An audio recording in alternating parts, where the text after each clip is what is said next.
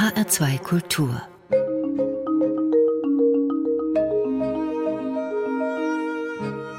Doppelkopf ich begrüße Sie beim Doppelkopf. Mein Name ist Stefanie Blumenbecker und mit mir am Tisch im Studio sitzt heute Eva Charlotte Rabe, Direktorin des Weltkulturenmuseums in Frankfurt. Willkommen, Frau Rabe. Hallo, ich freue mich hier zu sein. Frau Rabe, Sie sind Ethnologin und als Ethnologin untersuchen Sie Gesellschaften und ihre Kulturen und wahrscheinlich eigentlich eher die fremden Gesellschaften, aber ich würde ganz gerne zu Beginn unseres Gespräches erstmal wagen, den Blick auf unsere eigene Gesellschaft zu lenken, nämlich auf die Corona-Krise, die uns seit geraumer Zeit beschäftigt und die ja doch erhebliche Auswirkungen auf unsere Gesellschaft hat. Und ich habe mich gefragt, ist das eigentlich bereits Gegenstand ethnologischer Forschung, die Corona-Krise? Ich glaube, sie ist bereits Gegenstand ethnologischer Forschungen denn sie berührt so einen ganz klassischen Punkt, äh, der in der Ethnologie immer wieder zum Thema wird, das Übergangsritual oder die Übergangsriten. Denn wir befinden uns ja in einer Zeit des Wandels, in einem sehr plötzlichen Wandel, der so ganz unvorhergesehen über uns gekommen ist. Und die Ethnologie beschäftigt sich eigentlich schon sehr lange damit, wie Menschen auf Wandel reagieren. Und gar nicht nur eigentlich in fremden Gesellschaften, sondern wir sehen ja uns sehr häufig fremde Gesellschaften an, um eigentlich den Blick auf unsere eigene Gesellschaft dann besser reflektieren zu können. Und gerade die Corona-Krise bringt jetzt ganz interessante Aspekte mit sich. Wir müssen unsere Gewohnheiten ändern. Schaffen wir das? Wie schaffen wir das? Das sind alles Fragen, die für Ethnologen durchaus interessant sind. Also es gibt ja eine Veränderung in unserem Verhalten, die, glaube ich, für uns alle ganz bedeutsam ist und für viele auch sehr schwierig. Und das ist die Aufforderung, Abstand einzuhalten. Wir sollen uns nicht mehr die Hand geben, wir sollen uns nicht mehr umarmen, wir sollen einander nicht mehr zu nahe kommen. Zu große Nähe löst irgendwie Angst aus oder Beklemmung. Wenn man im Bus fährt, wenn man ins Geschäft geht, fühlt man sich auf einmal unwohl. Wie ist das eigentlich mit diesem Phänomen Nähe und Distanz. Welche Rolle spielt das in anderen Gesellschaften? Also in anderen Gesellschaften bin ich der Meinung, spielt es eine ähnliche Rolle wie bei uns. Denn Nähe und Distanz sind zwei feste Elemente in unserem Sozialverhalten. Wir spielen damit. Große Nähe drückt ja tiefe Verbundenheit aus und man bringt nicht sofort jeder Person große Nähe entgegen. Deswegen gibt es auch andere Gesellschaften, wie zum Beispiel in Asien, die bei der ersten Begegnung durchaus ein Höflichkeitsritual kennen was Distanz gebietet. Man verbeugt sich voreinander, man rückt sich nicht zu nahe, man möchte dem anderen nicht zu nahe treten. Da zeigt man einen gewissen Respekt und eine gewisse Demut vor dem anderen. Vielfach ist es auch eine Regel, sich nicht in die Augen zu schauen, weil man sonst dem anderen sofort zu nahe rückt. Aber natürlich ist es dann im Laufe der Zeit, je besser man sich kennt, geboten, eine größere Nähe herzustellen. Und es gibt eben Gesellschaften, wo gerade das Händehalten ein großer Ausdruck von tiefer Freundschaft ist. Und wenn das bei uns ganz wegfällt, dann sind wir zunächst ja erst hilflos. Wie wollen wir dann dem anderen ausdrücken, dass wir die Nähe zu ihm suchen, dass wir ihm nahestehen wollen und dass wir uns ihm verbunden fühlen? Und ich finde das ganz interessant, weil es ja tatsächlich so etwas ist, ein Übergangsritus. Dieser Begriff wurde in der Ethnologie von Van Gennep geprägt, schon 1909. Der hat von den Rite de Passage gesprochen, den Übergangsriten, die jeder Mensch in seinem Leben durchmachen muss. Geburt, Initiation, also vom Jugendlichen zum Erwachsenenwerden, Heirat, aber auch der Tod sind solche Übergangsriten. Dann gibt es kalendarische Übergangsriten, wie wir ja auch immer noch Neujahr feiern, also den Übergang ins neue Jahr. Und ein anderer Ethnologe hat dann später nochmal gerade diese Zwischenzeit zwischen dem Ablösen vom Alten und dem Neuanfang mit dem Neuen sich angeguckt und hat gesagt, genau in dieser Zeit befinden wir uns in einer ganz beängstigenden bedrohlich empfundenen Phase, weil wir noch nicht so genau wissen, was jetzt kommt, wie wir uns mit dem Neuen arrangieren können. Und da entwickeln wir eine gewisse Symbolik. Wir entwickeln bestimmte Rituale, die uns in diesem bedrohlichen Übergang begleiten sollen.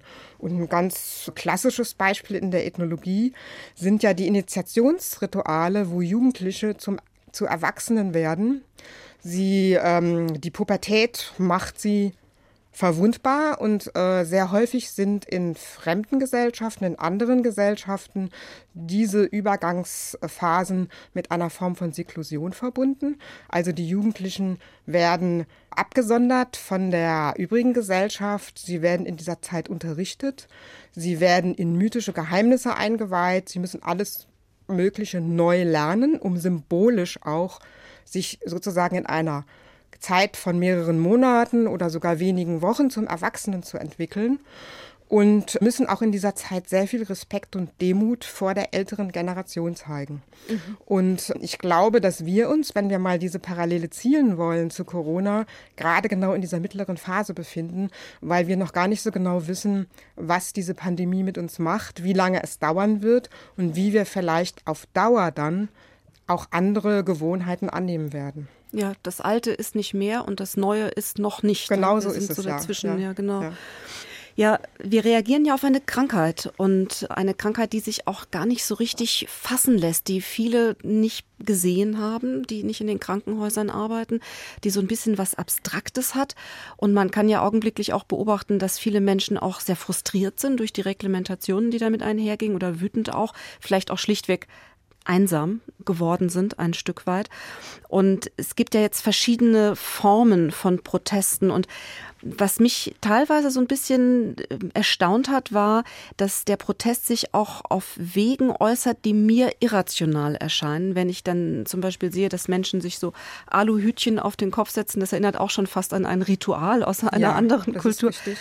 Aber ich habe mich gefragt, verlassen wir da ein Stück weit dieses so rationale 20. und 21. Jahrhundert, wo wir uns auf die Naturwissenschaft verlassen, die uns alles erklären kann und die uns die Welt so schön ordnet und finden da gerade äh, so, so, so tiefere Strömungen im Menschen vielleicht auch Ausdruck an so einer Stelle? Ja, das ist sicherlich so, denn wir befinden uns ja in einer Zeit der Ungewissheit.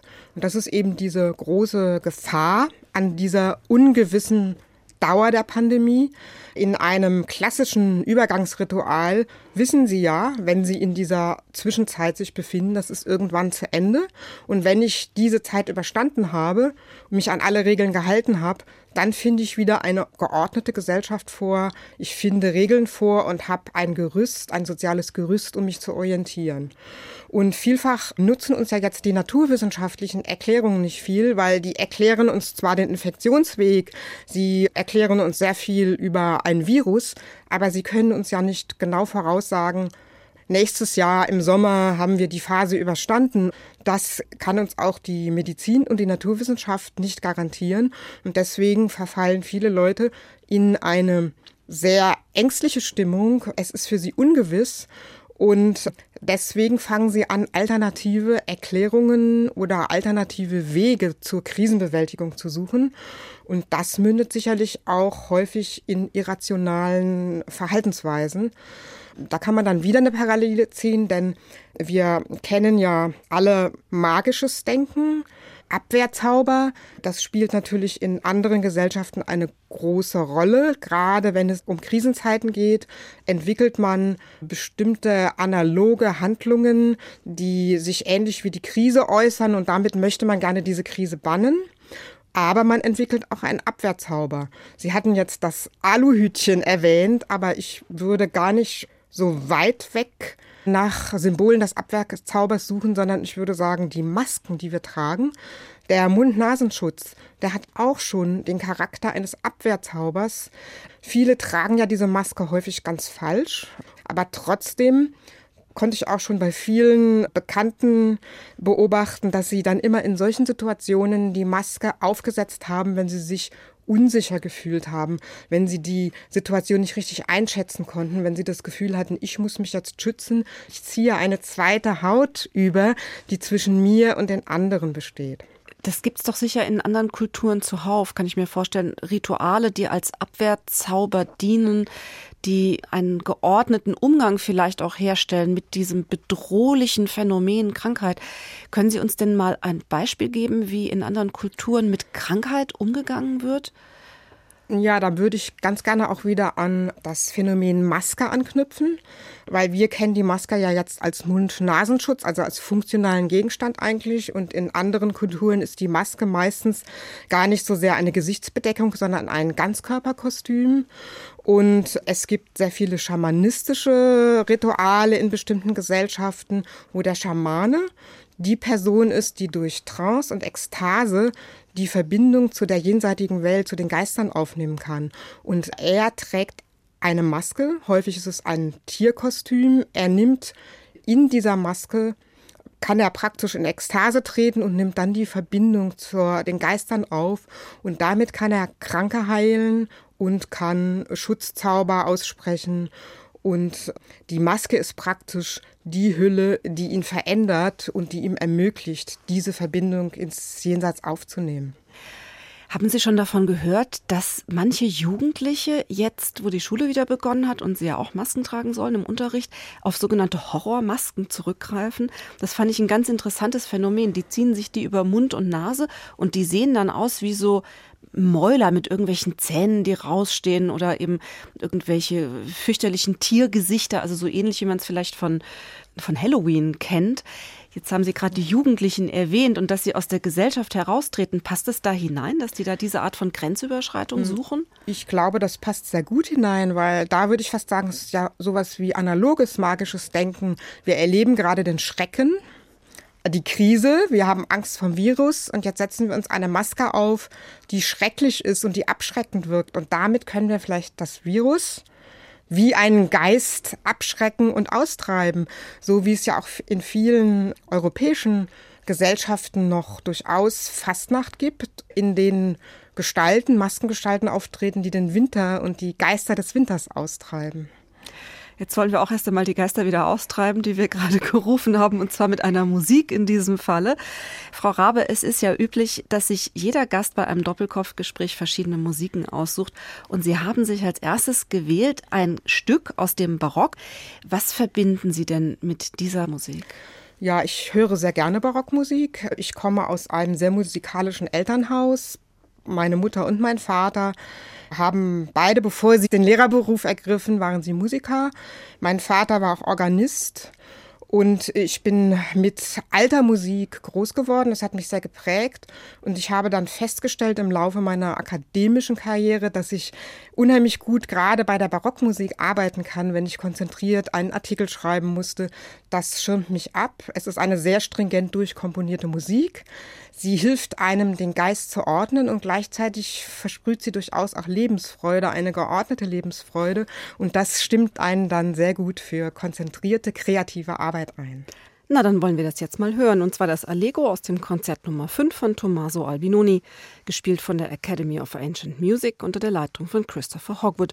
Solist ist Frank de Bruyne.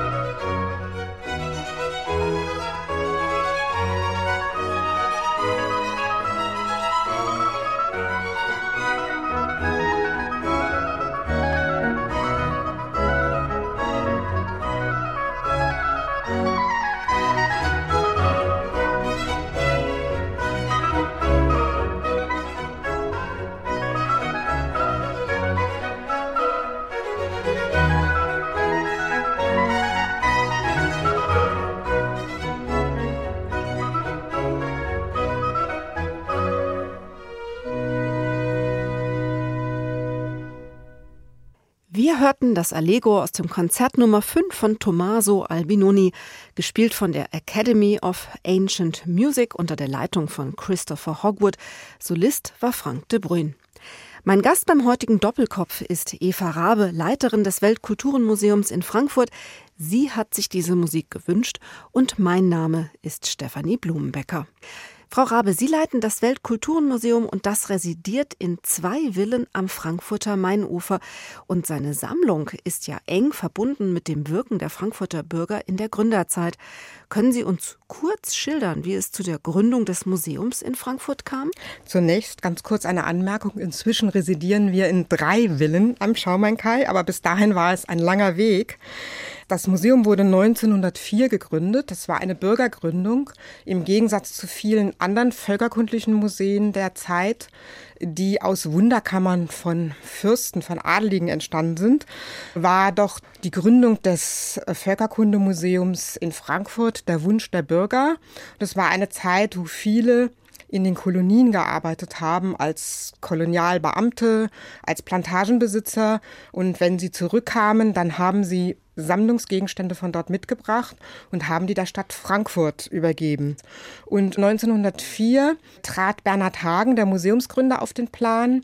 Das war ein Tropenmediziner, der sich sehr, sehr stark für Ethnologie interessiert hat und der dann der Stadt Frankfurt gesagt hat, wenn ihr ein eigenes Museum gründet für Ethnologie, dann gebe ich meine eigene Sammlung dazu holt alle Sammlungen, die es, äh, ethnografische Sammlungen, die es in Frankfurt gibt, zusammen und gründet ein eigenes Museum für dieses Fach. Und das ist dann 1904 passiert und eingerichtet wurde es zunächst im Golschen Bankhaus in der Münzgasse. Da wuchsen die Sammlungen aber sehr schnell so an, dass das Haus zu klein wurde und dann hat man ihm ein Domizil im Palais und Taxis in der Innenstadt gegeben. Und da hat es dann auch bis zum Zweiten Weltkrieg residiert, bis es dann im großen Bombenangriff 1944 zerstört wurde. Und ich bin natürlich ein Produkt einer Zeit, die sehr politisch war. Ich habe in den 70er Jahren studiert, da gab es noch die Nachwehen der 68er. Es wurde über die sogenannte Dritte Welt äh, diskutiert und dann habe ich natürlich gelernt, dass man, wenn man Ethnologie betreibt, nicht nur historisch alte Kulturen zeigen sollte, sondern man muss halt der Öffentlichkeit auch erklären, was das mit heute zu tun hat, was das mit uns selbst zu tun hat. Und das kann man nur, wenn man im Team Ausstellungen entwickelt, denn sie brauchen für jeden Bereich, jede Region und jeden Kontinent auch die Expertise der Mitarbeiter. Das heißt, Sie arbeiten gerne mit anderen Menschen zusammen? Ich arbeite sehr gerne mit anderen Menschen zusammen. Ich finde es interessant, Ideen zu entwickeln im Team. Man lernt sehr viel dazu. Ich habe ja eine bestimmte regionale Spezialisierung.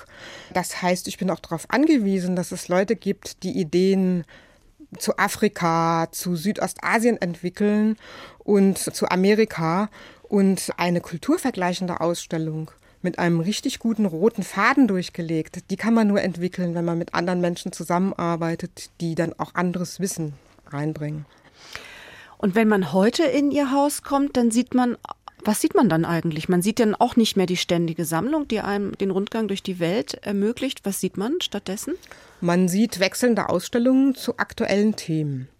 Und natürlich hat das damit zu tun, dass das Museum eigentlich unter jeder Leitung darauf hingearbeitet hat, einen Neubau zu bekommen, um die umfangreichen Sammlungen, die ja nun immer noch zum größten Teil im Magazin lagern, auch zu zeigen. Und das hat eigentlich nach keiner Planung geklappt. Und dann bin ich aber der Meinung, dass das Museum durchaus fähig war, aus der Not eine Tugend zu machen und zu sagen, okay, es ist vielleicht etwas altmodisch den Rundgang durch die Welt darzubieten. Es ist viel zeitgemäßer, Themen aufzugreifen, die gerade diskutiert werden, die auch für die Öffentlichkeit von Interesse sind und die mit den Sammlungen zu verbinden. Frau Rabe, Sie haben einmal gesagt, ein Zitat von Ihnen, Sie wollen nicht mehr über die Menschen sprechen, sie wollen mit den Menschen sprechen. Und das fasst es vielleicht ganz gut zusammen, was Sie eben so skizziert haben, dieser neue Ansatz, Ausstellungen zu zeigen, Themen aufzugreifen, neu zu bearbeiten.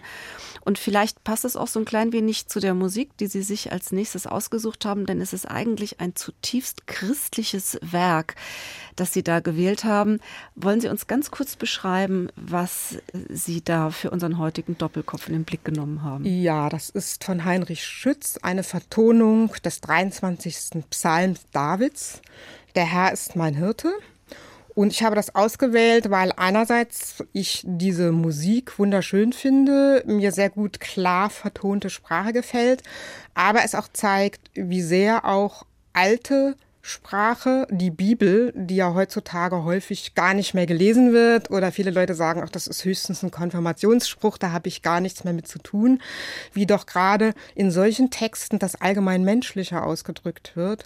Denn gerade in diesem Psalm geht es ja darum, dass man gerne sich darauf verlassen möchte, dass es eine höhere Macht gibt, die einen gut behütet, die alles zum Guten wenden wird. Und das ist ein zutiefst menschliches Bedürfnis. Und das hat früher seine Gültigkeit gehabt und das hat auch heute noch seine Gültigkeit und ganz besonders in der Corona-Krise ja auch. Vielleicht können wir ganz kurz mal einige Zeilen daraus lesen, auch wenn sicher vielen dieser Psalmen ganz vertraut ist, aber es schadet ja nicht, den nochmal so ein klein wenig lebendig werden zu lassen. Es heißt, der Herr ist mein Hirte, mir wird nichts mangeln. Er weidet mich auf grüner Aue und führet mich zum frischen Wasser. Also er ist der, der sich um mich kümmert. Das ist genau das, was Sie eben ja, zum das Ausdruck sind wunderschöne Metaphern. Die grüne Aue, das Wasser, was man als Mensch ja braucht, die Existenzgrundlage. Das ist ein Text, der sicherlich in einer Hirtenbevölkerung entstanden ist. Aber die grüne Aue und das kühle Wasser, die werden doch in den Zeiten des Klimawandels auch immer wichtiger für uns. Also dann hören wir jetzt von Heinrich Schütz die Motette Der Herr ist mein Hirte. Es spielt das Dresdner Barockorchester gemeinsam mit dem Dresdner Kammerchor. Der Dirigent ist Hans-Christoph Rademacher.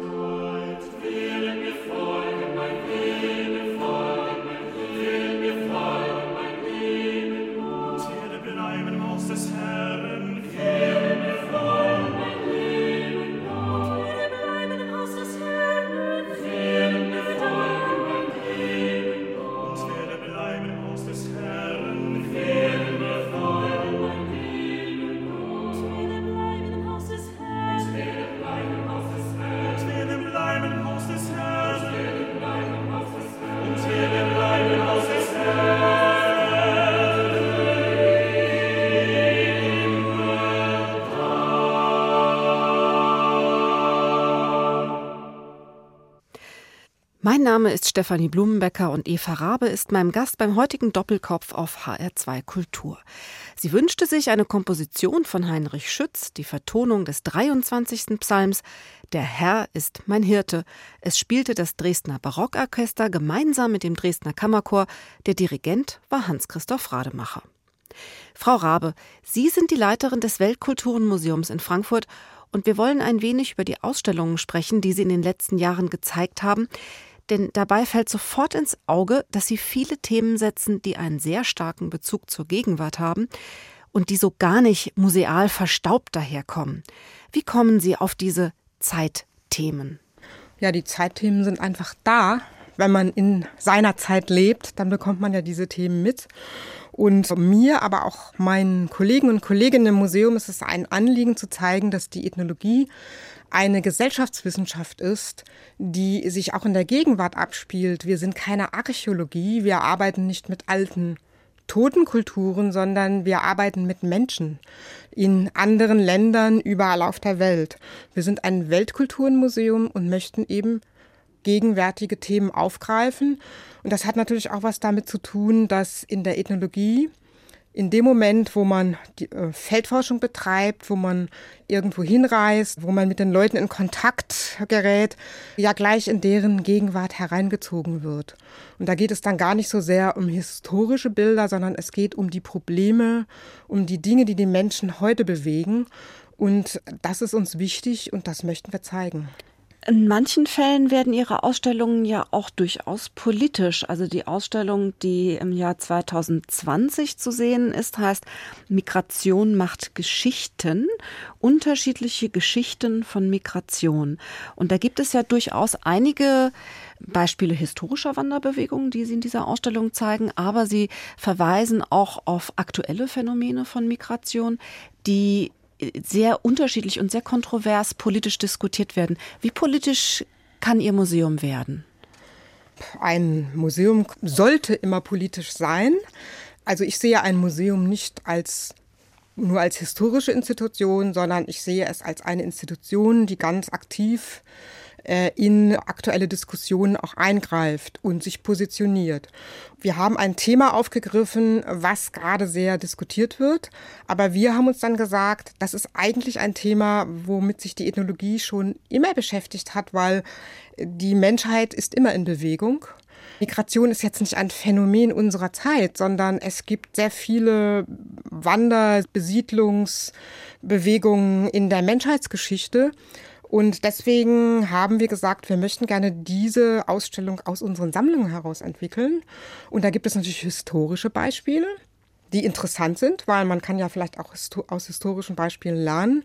Und es gibt aktuelle Beispiele die vielleicht auch sehr politisch kritisch zu sehen sind. Können Sie uns Wir, mal ein Beispiel nennen? Ja, es gibt Flüchtlinge, die versuchen nach Australien zu kommen, Menschen aus Afghanistan, aus dem Irak, aus dem Iran, aus Syrien und die von der australischen Regierung gar nicht erst nach Australien reingelassen werden und Australien hat dann die sogenannte pazifische Lösung erfunden. Es hat nämlich dem Staat Papua-Neuguinea Gelder gezahlt, dass dort auf der Insel Manus ein Flüchtlingslager aufgebaut wird, wo diese Leute dann interniert wurden.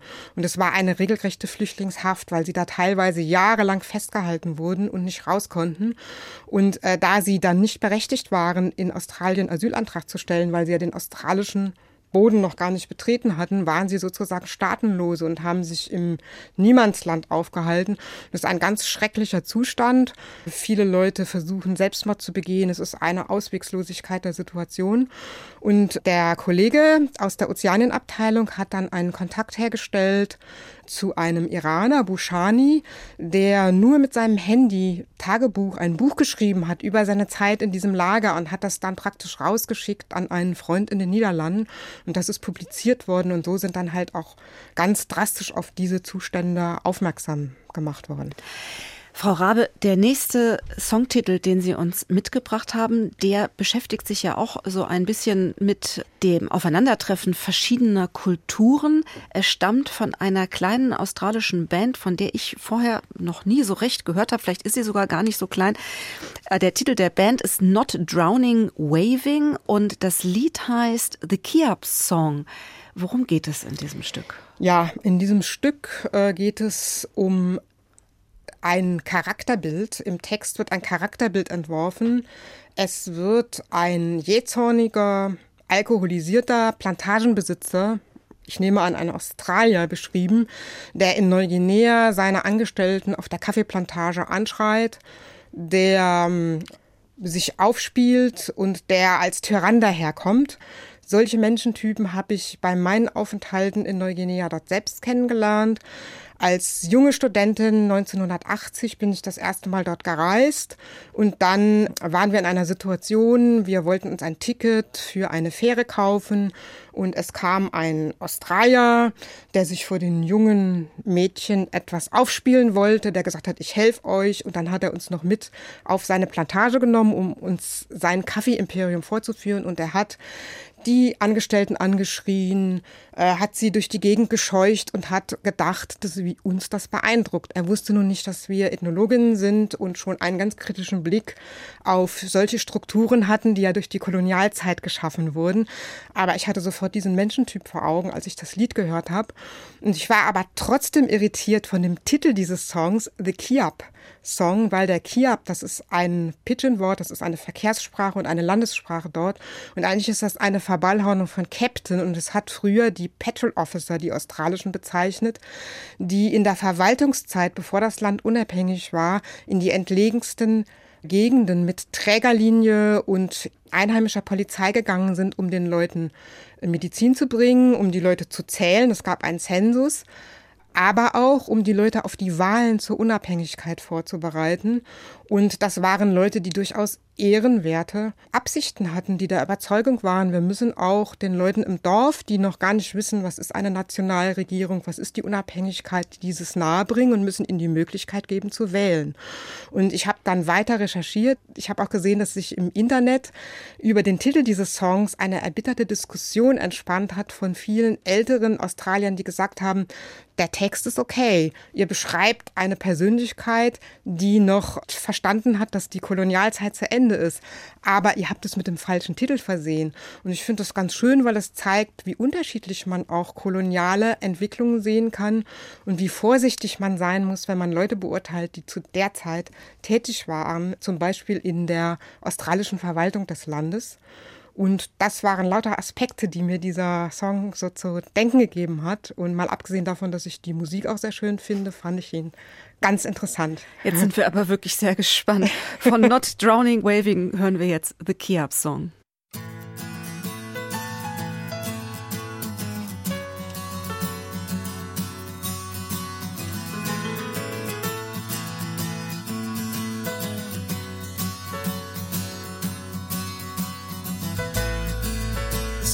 Symbol man, he looks straight ahead.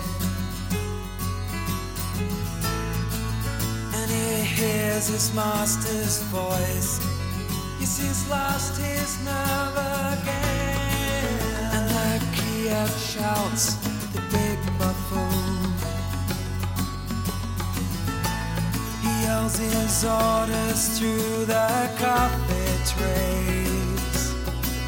Yeah, that's the way it's done up here, yeah. Well, that's the way it's done up here, yeah. We lost the boys that fight up here. That's the way it's done up here. And the hot nights roll on endlessly. And his face, it is crushed from 20 years of drink. Townsville men all on plantations here. They drink at the club with their Filipino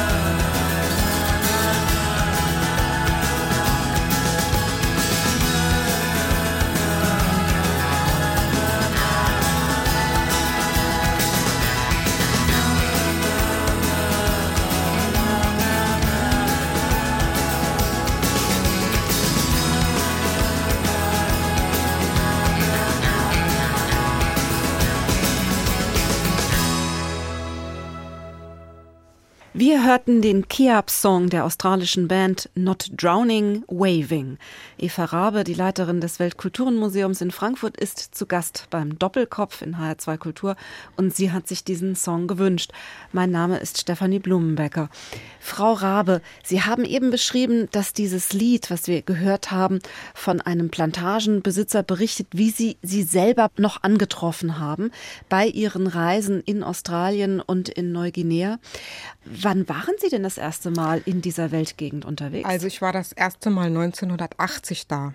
Da habe ich noch studiert und ich war damals schon sehr interessiert an der zeitgenössischen Kunst, die in Papua-Neuguinea entsteht, im Zusammenhang mit der Unabhängigkeit.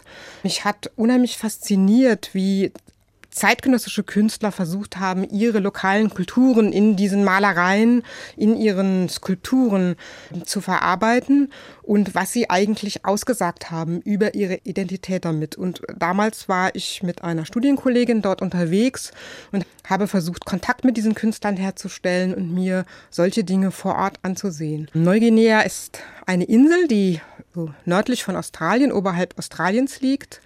Es ist heute eine Insel, die zweigeteilt ist. Der Teil West-Papua, der gehört zu Indonesien, das ist heute eine indonesische Provinz.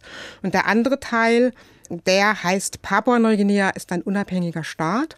Er war aber mal bis zum Ersten Weltkrieg deutsche Kolonie, und zwar der Nordostteil. Und der andere Teil war britische Kolonie. Und die Briten haben dann sehr schnell nach dem Ersten Weltkrieg beide Teile, den deutschen und den britischen Teil an Australien zur Verwaltung abgegeben. Und Australien hatte dann die Aufgabe, das Land in die Unabhängigkeit zu führen und die kam 1975. Und als ich 1980 dort war, war das ja noch ein sehr junger Staat. Es war ein Staat, der gezielt versucht hat, kulturelle Identitäten zu bewahren, was gar nicht so einfach war, weil in Neuguinea werden die meisten Sprachen auf der Welt gesprochen. Es ist ein Land, was aus ungefähr 800 verschiedenen kleineren lokalen Kulturen besteht. Und die Regierung hatte dann die Aufgabe, diese verschiedenen Kulturen und in einer Grenze ja einer Regierung zu vereinen. Bei unserem Vorgespräch haben Sie mir auch schon gesagt, es ist ein Land, das nicht sehr einfach zu bereisen ist. Was macht es denn so schwierig, in diesem Land zu reisen? Also es ist verkehrstechnisch nicht besonders gut erschlossen. Die Hauptstadt Port Moresby, da kann man mit dem Flugzeug hinkommen, aber von dort führen zum Beispiel nur wenige Straßen aus der Stadt heraus. Wenn man auf die andere Seite der Insel möchte, zum Beispiel andere Städte bereisen wie Madang oder Le, dann muss man fliegen. Ich bin damals mit meiner Studienkollegin zusammen dann mit dem Flugzeug von Port Moresby aus nach Leh geflogen und von dort aus mit dem PMV, dem Public Motor Vehicle, das waren kleine Busse, die von den Einheimischen betrieben wurden, ins Hochland gefahren zum Beispiel. Und bin dann mit dem Flugzeug wieder nach Madang an die Küste zurück und von Madang mit dem Missionsboot, was dort verkehrte zwischen Madang und Leh, zurück nach Leh. Und von dort aus haben wir dann auf einer Yacht eines Australiers angeheuert und sind damit auf die Trobriand-Inseln und von da aus wieder zurück nach Port Moresby. Das hört sich abenteuerlich an. Ja, Sie können nicht Ethnologie studieren und sagen, ich bleibe zu Hause. das geht einfach nicht, denn Sie müssen schon hin und Ihre Erfahrung machen. Ich muss aber sagen, dass mich immer schon die neue Zeit, die Gegenwart interessiert hat, das Zusammentreffen von lokaler Kultur und zum Beispiel Nationalkultur eines neu entstandenen Staates. Die, die, klassische Form der ethnologischen Arbeit ist ja die Feldforschung. Und äh, eigentlich wird von jedem Ethnologen, jeder Ethnologin verlangt, dass sie eine klassische Feldforschung im Dorf durchführt. Und das habe ich in der Form gar nicht gemacht, sondern ich habe Forschung mit zeitgenössischen Künstlern betrieben und da musste ich mich sehr häufig in den Städten aufhalten. Aber das ist eine, gerade in Papua-Neuguinea, eine besondere Herausforderung, denn das Land wird überschattet von großen kriminellen äh, Problemen. Die Straßenkriminalität ist sehr stark. Also man bekam auch immer den Rat, niemals als Frau alleine zu reisen. Ich war mehrfach da. Es gab Curfews, also Ausgangssperren ab 18 Uhr, weil es zu gefährlich war, sich im Dunkeln draußen aufzuhalten. Man ist gegen diese Bandenkriminalität Realität nicht angekommen. Und das städtische Leben war dann schon etwas wie eine Feldforschung in einem ganz besonderen Bereich in Port Moresby.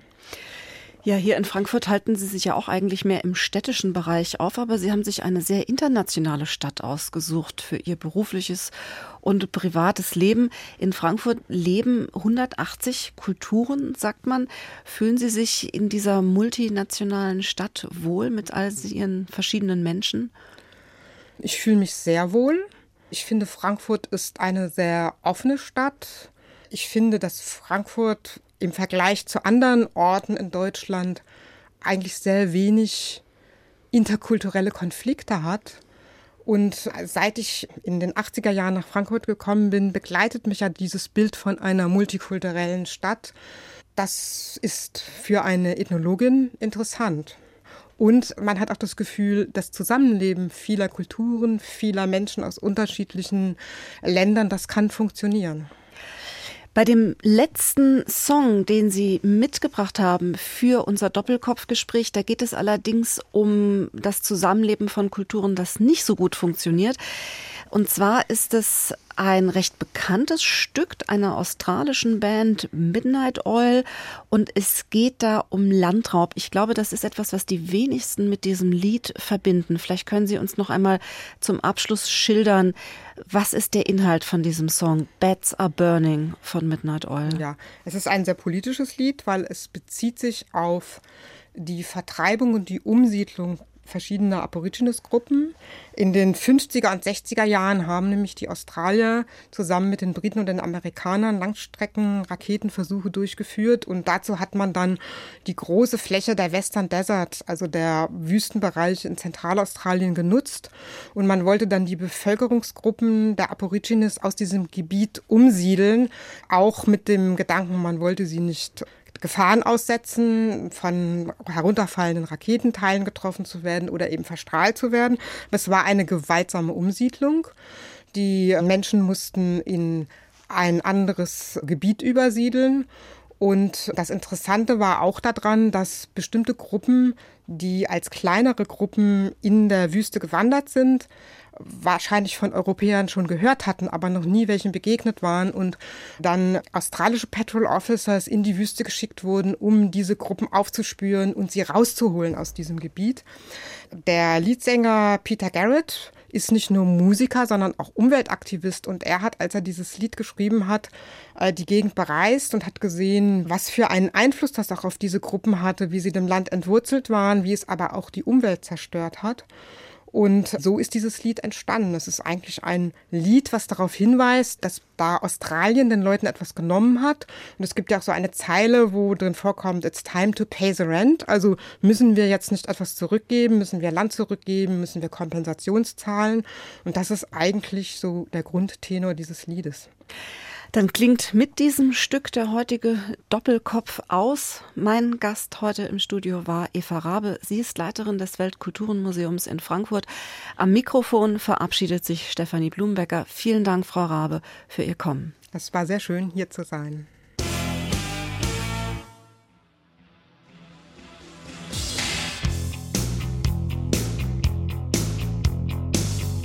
Out where the river broke the bloodwood and the desert oak, holding wrecks and